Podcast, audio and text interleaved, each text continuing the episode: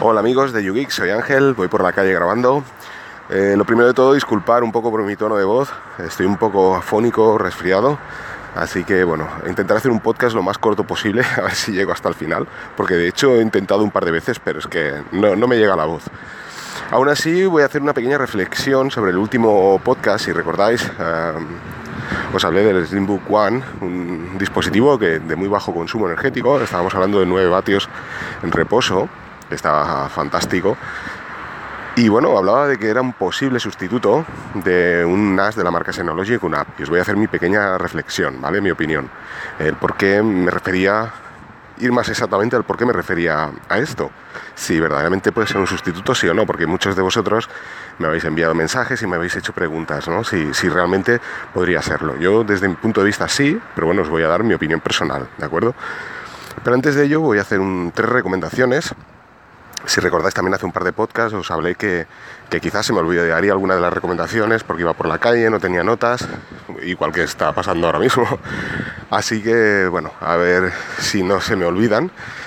Y bueno, una de ellas, eh, comenzamos. Eh, Deployando.me, podcast.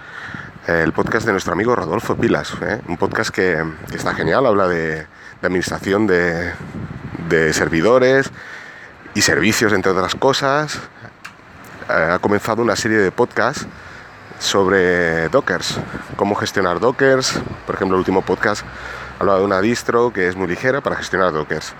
Deciros que, que él estaba pidiendo sugerencias también de temas, aún así él tiene tema de sobra, bueno, pues eh, ha tomado este camino. Así que muy interesante, ¿eh? estamos a la espera de, de, sus podcasts. Por otra parte, el podcast también Web Reactiva, un podcast de Daniel Primo, que cómo crear páginas web, entre otros temas de tecnología, también un podcast recomendable, creo que empezó pasado eh, agosto, así que es un podcast bastante nuevecito. Y por último, el blog de nuestro amigo Pedro Mosquetero Web. Ha comenzado un nuevo blog, súper interesante, habla de los Chromebooks. Él tiene dos o tres Chromebooks y lo está, está trabajando con ellos y bueno, eh, se hace el planteamiento de si realmente podemos sobrevivir con un Chromebook el, 99% de los mortales al final utilizamos una serie de aplicaciones o navegamos por internet y de hecho pues sí, eh, yo creo que podríamos sobrevivir, pero aún así él pues bueno, eh, utiliza una serie de aplicaciones, de todo en general, está intentando a ver si, si, es posible sobrevivir y lo está redactando todo en un blog, o sea, está genial. Así que os recomiendo pegarle también una visita al blog de, de Pedro Mosquetero Web. Voy a añadirlo esto en las notas del programa, ¿vale? Estas tres recomendaciones. Así, si queréis pegarle un vistazo, ya sabéis, entráis a las notas del programa con vuestro podcatcher, entráis ahí, miráis y bueno, y os podéis conectar. Y bien, vamos al tema del, del NAS. Va a ser una reflexión un poco en voz alta, la verdad es que no he pensado nada de qué explicaros, pero desde mi punto de vista, yo os voy a hablar de mi experiencia. Eh, cuando comencé con todo esto, de, intentar montar servicios y demás, bueno, pues comencé por una, digamos, distro que se llama Xpenology. Es un, es, como sabéis, el sistema operativo de Synology. Cuando vosotros compráis un servidor Synology, mejor dicho, bueno, eh, a la hora de instalarlo, tenéis que descargaros el sistema operativo, o sea, viene, sin instalar, ¿vale? En el NAS os conectáis a la web, os registráis y comienza la descarga del sistema operativo. Bien, eh, pues una serie de personas han, digamos, hackeado esto, han, han, roto, por así decirlo, porque claro, eh, vosotros no podéis instalar el sistema operativo de Synology en un portátil ni en un PC. ¿Por qué? Porque automáticamente chequea si eso verdaderamente es un NAS de Synology, cuando ve que no lo es, pues no lo instala, ¿de acuerdo? Entonces, digamos que un grupo de personas, eh, yo he utilizado el término hackear, no sé cómo decirlo, yo creo que ha roto un poco el, el sistema operativo para engañar a ese sistema operativo y que realmente crea que está en un modelo determinado de un NAS de la marca Synology, ¿vale? Ahora no recuerdo el modelo porque os digo, no tengo notas, no tengo nada, pero es así. Entonces, eh, os permite poder instalar el sistema operativo de, de Synology en cualquier PC. Bien, eh, al principio pues eso, me recomendaban, ¿no? El tema de los NAS, además yo escuchaba podcasts donde hablaban de NAS, leía información, post de NAS y bueno, y decidí instalarlo y dije, esto es, esto es, esto es lo máximo, voy a instalarlo y voy a probar. Y bien, una vez, eh, primero que no me sentía cómodo, como sabéis, yo muchas veces os he comentado, para mí es importante el tener sistema operativo original y tener software original, nada, nada de pirateos, porque, y menos en un NAS, desde mi punto de vista. Vosotros pensar que esa máquina está abierta a Internet 24 horas, o sea, tendríamos una puerta abierta 24 horas a un posible ataque. No, no sabemos realmente quién, quién, ha hecho esto, ¿de acuerdo? Una cosa es comprar un NAS de la marca Synology original, con su software original y demás, y otra cosa es eh, instalar un sistema operativo que, bueno, mm, no sabemos muy bien, ¿no? Cómo ha llegado hasta ahí, por así decirlo, ¿no? Al menos yo lo veo así. ¿no? Nadie me ha dado nunca una explicación muy clara de dónde viene este sistema operativo. O sea, no es la marca Synology, por así decirlo, que proporciona una, mm, una, versión gratuita de prueba. No, no. O sea, es más bien la primera opción que os he comentado, ¿no? Es como que han roto el sistema operativo, ¿no? Para que se pueda instalar en cualquier máquina. Entonces, bueno, este está genial. ¿Por qué? Porque, bueno, yo mm, probablemente en su día me hubiera comprado un NAS de la marca Synology de hecho, lo estaba mirando y esta posibilidad de probarlo así me permitió el ver todas las posibilidades que tenía un sistema operativo de la marca Synology. Entonces, eh, bueno, yo que soy eh, bueno, un, fan, por así decirlo, de Linux, a mí me encanta Linux, eh, siempre tenía las, las ganas de poder instalar un Ubuntu server, un servidor Linux y demás. Y cuando empecé a utilizar el sistema operativo de Synology, pensaba, bueno, ¿qué diferencias hay esto con un servidor Linux? Y no encontraba prácticamente ninguna, más allá de que sí que verdaderamente el sistema operativo, mm, yo reconozco, y así lo es, es totalmente cierto, es mucho más simple para un usuario que comienza de cero y no tiene ni idea, absolutamente ni idea, pues es muchísimo más amigable porque las aplicaciones prácticamente son clicar un botón e instalar. Pero también he de deciros que Linux está avanzando a pasos agigantados. Claro, os estoy hablando quizás hace un par de años, ¿eh? no os estoy hablando del Linux de hoy. Entonces, la reflexión que me hizo al final es, eh, bueno, yo instalaba, desinstalaba, instalaba, desinstalaba un montón de, servicios, probaba, la verdad es que estaba bien, no, no, tengo nada que objetar, la verdad es que funcionaba genial y todo muy bien, pero llegó un punto que dije, bueno, ¿yo realmente qué utilizas? Bueno, pues utilizo Plex, utilizo una nube de sincronización, en este caso no recuerdo el nombre de la, de la, nube que utiliza Synology, pero tiene su propia nube, una aplicación de ellos. Hay muchas aplicaciones que los NAS de Synology y QNAP tienen sus propias aplicaciones, ¿eh? no son aplicaciones universales, por así decirlo, o sea, las, aplicaciones tipo, por ejemplo, Nextcloud, ¿no? Voy a instalarme Nextcloud. Bueno, puedes instalarlo, pero no está en la tienda oficial de, de, de aplicaciones. Entonces, al final, eh, a quien le gusta el software libre, pues lo que busca un poco es el poder instalar aplicaciones de este tipo. Claro, aquí te encuentras con una serie de aplicaciones que, te da esta marca, ¿no? Son aplicaciones eh, privativas que funcionan genial, pero son propias de esta marca. Son multiplataforma, podemos instalarlas en PC, podemos instalar en móvil. Una de las cosas que no me gustó de la nube de sincronización de Synology, al menos a mí, es que siempre quedaba el, icono eh, visualizado ahí como corriendo, estaba la aplicación como corriendo en segundo plano, ¿no? Constantemente, pero la aplicación funcionaba muy bien. Tienes tu, eh, por ejemplo, aplicación de descargas de torrent, tiene un montón de aplicaciones. Pero como os comentaba, ¿no? me hice la reflexión, bueno, ¿qué diferencia hay con un, con un servidor Linux? Eh, o sea, realmente puedo digamos, la, la, la, opción esta de sincronizar la nube de Synology, ¿no? La aplicación. Eh, ¿Qué diferencia hay con SyncIn? Eh, una vez pruebas SyncIn, por ejemplo, desde mi punto de vista es mucho más potente SyncIn que la aplicación de, de, Synology. Es un poco la reflexión también de un podcast eh, que también recomiendo, que recomendé en el anterior podcast, el de Tomando un Café, que hacía una recomendación sobre el software libre, si, si verdaderamente utilizaba software libre, porque era un fan de, de un fanboy de software libre o lo utilizaba porque realmente era bueno. Bueno, en este caso SyncIn es una aplicación buenísima. Por lo tanto, no supera esta aplicación privativa a SyncIn.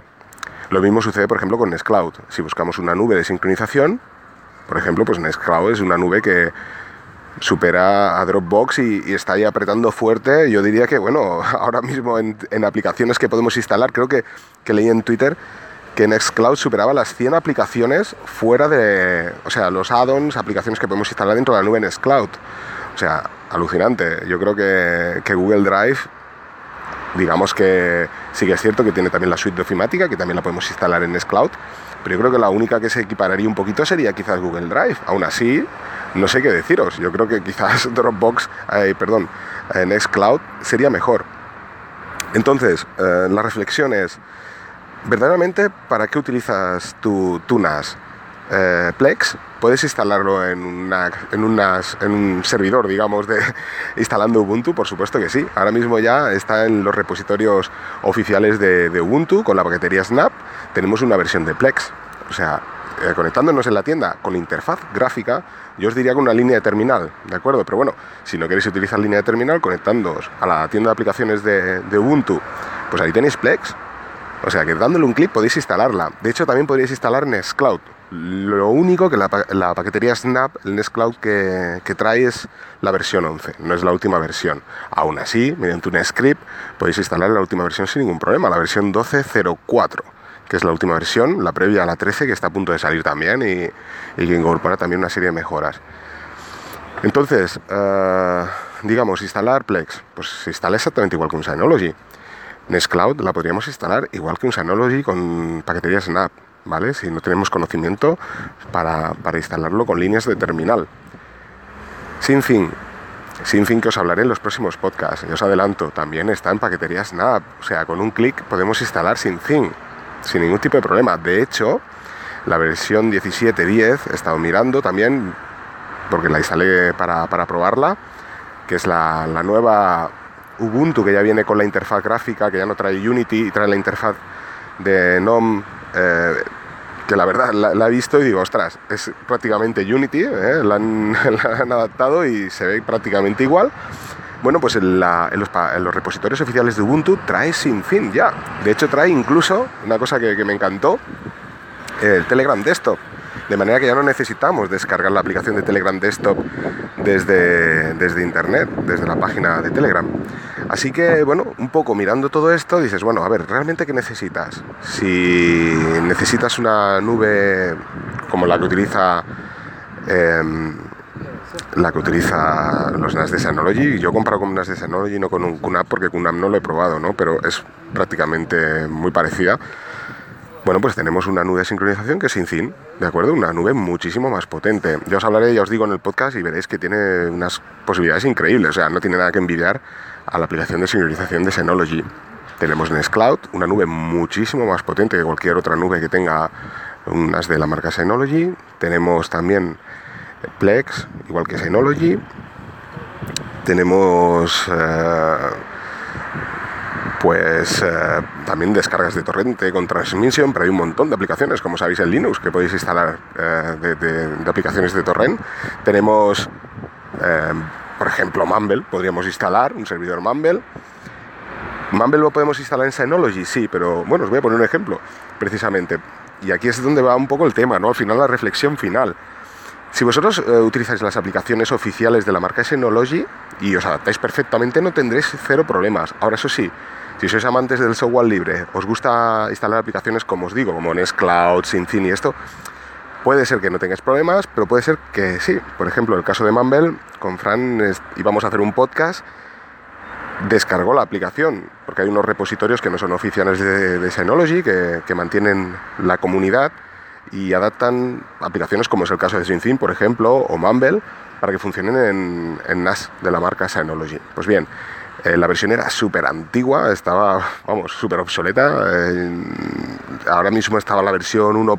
algo, era una, y esta versión era la 0.0 o algo, o sea, era súper obsoleta y teníamos problemas, ¿no? Que se entrecortaban, no sabíamos qué era, estábamos haciendo pruebas, se entrecortaba la voz y al final Fran se dio cuenta y dice, ostras, si es que la versión que tengo esto está súper obsoleto.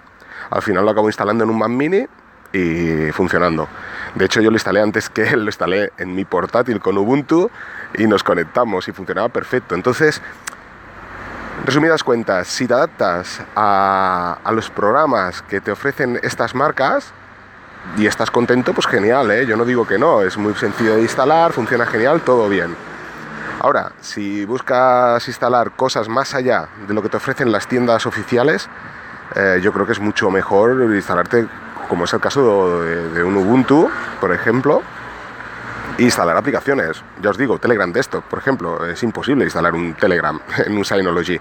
Y como sabéis, con Telegram nos permite la posibilidad de incluso hacer backups en un canal privado de Telegram, un canal donde solo estemos nosotros, pues hacer backups de información, ¿eh? porque es una nube ilimitada. Claro, esto Synology a día de hoy todavía no es posible. Por lo tanto, ya os digo, eh, yo desde mi punto de vista entiendo que ofrece muchas más posibilidades, ¿de acuerdo? Eso sí, claro, queréis instalar un WordPress, es complicado en, en Ubuntu, hombre, no es complicado, pero aquí ya sí que necesitas un poquito más de conocimientos. Evidentemente, con un NAS de la marca Synology es mucho más simple, ¿de acuerdo? Eh, también está el tema de la seguridad. Eh, tanto Synology como QNAP pues actualizan también muchísimo, igual que, igual que Ubuntu. Y bueno, tenéis, eh, tenéis estos paquetes que están súper bien preparados y bien securizados, entonces, bueno, también este es un punto fuerte, ¿de acuerdo? Pero ya os digo, esto es valorar. ¿eh? Lo que sí que es cierto es que eh, lo que os permite el poder montaros un NAS un servidor con Ubuntu, por ejemplo, teniendo... Mm, administrándolo vosotros de esta manera, con la paquetería Snap, por ejemplo, y pudiendo instalar toda esta serie de servicios, os permite la posibilidad de tener una máquina muchísimo más potente que un servidor de NAS de la marca, por ejemplo, Synology una Pensar que mm, es lo que os comentaba, ¿no? Equiparar el, o sea, el precio del Slimbook One ¿eh? en características técnicas con un NAS de la marca Synology QNAP ya os puedo decir que vale muchísimo más caro. Entonces, esta es una de las ventajas. Lo malo es que vosotros os tenéis que hacer cargo del mantenimiento, instalación y securizarlo bien. ¿eh? Y esto también es importante. Así que, bueno, no sé, no sé vosotros si os he aclarado alguna duda. Yo os digo, vivir, perfectamente podéis vivir, incluso con una Raspberry Pi en este aspecto. Yo, por ejemplo, la Raspberry Pi, como sabéis, pues tengo instalado un Plex.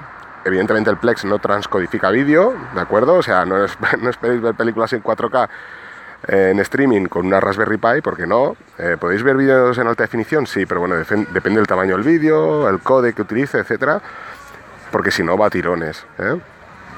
pero para escuchar música, por ejemplo, en streaming, eh, ver, ya os digo, películas en alta definición también, con determinado codec, podéis tener un Mumble, podéis tener SynthIn, Resilio, una serie de servicios alucinantes, incluso un Nextcloud. Pero claro, también deciros que el Nextcloud, como muchas veces os he comentado, depende, ¿eh? el Nextcloud, que es el caso del Slimbook One, por ejemplo, dependiendo de la potencia, bueno, pues tiene sus limitaciones. Tampoco os paséis aquí instalando aplicaciones dentro de la nube Nextcloud, porque contra más aplicaciones empecéis a instalar, más se va a arrastrar el tanto el sistema operativo como el propio servicio, ¿de acuerdo? En cambio, pues un, ordenador potente, un servidor potente, pues sí que os permite hacer todo esto. Así que, bueno, al final la cosa se ha alargado un poquillo. Eh, quizás no, no dudo que grabe un poquito más sobre esto, ya os digo, es una reflexión en voz alta.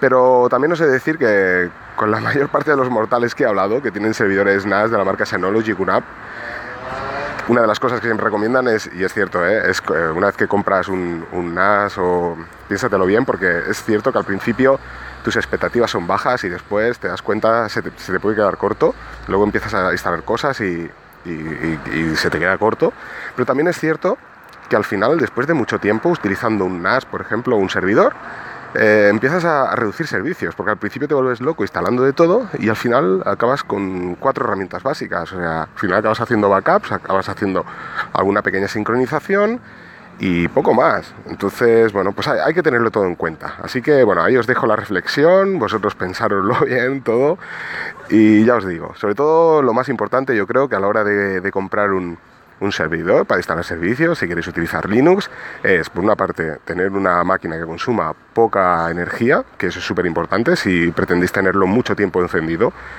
Por eso os comentaba las ventajas estas del Slimbook One. Y por otra parte, pues que sea lo más potente posible. Eh, luego también si, instaláis, eh, como en su día nos, recomendó, que es un servicio genial, eh, tengo que agradecer de aquí a, Eduardo Collado, el X2O, creo recordar, que es una especie de VNC que es para poder virtualizar escritorios remotos, que es súper liviano, es, alucinante, o sea, desde cualquier ordenador con Windows o, Linux podéis conectaros a vuestro servidor y ver un escritorio completo y además se mueve con una velocidad increíble, mucho más rápido que VNC. Entonces desde ahí, pues ya os digo, podéis trabajar con, con Telegram, con un montón de historias. La verdad es que está genial. Así que bueno, no, me voy a enrollar más. Ya esto lo dejaremos para otro podcast, así que bueno, pues eh, un saludo a todos y en breve a ver si ya empiezo con el tema de, las notas. Eh, os hablaré de, notas eh, de texto, em, no de texto como tal, sino mediante IMAX, eh, ORG Mode, etc. Y sobre todo el podcast de SynthIn, de sincronización, un podcast muy interesante que yo creo que le podéis sacar mucho partido. Y lo bueno es que no, no necesitáis de un servidor para instalarlo. Podéis instalarlo, incluso tener vuestra nube, una nube completa, en un teléfono móvil. Así que ya os explicaré. Venga, pues un saludo a todos y nos vamos escuchando. Hasta luego.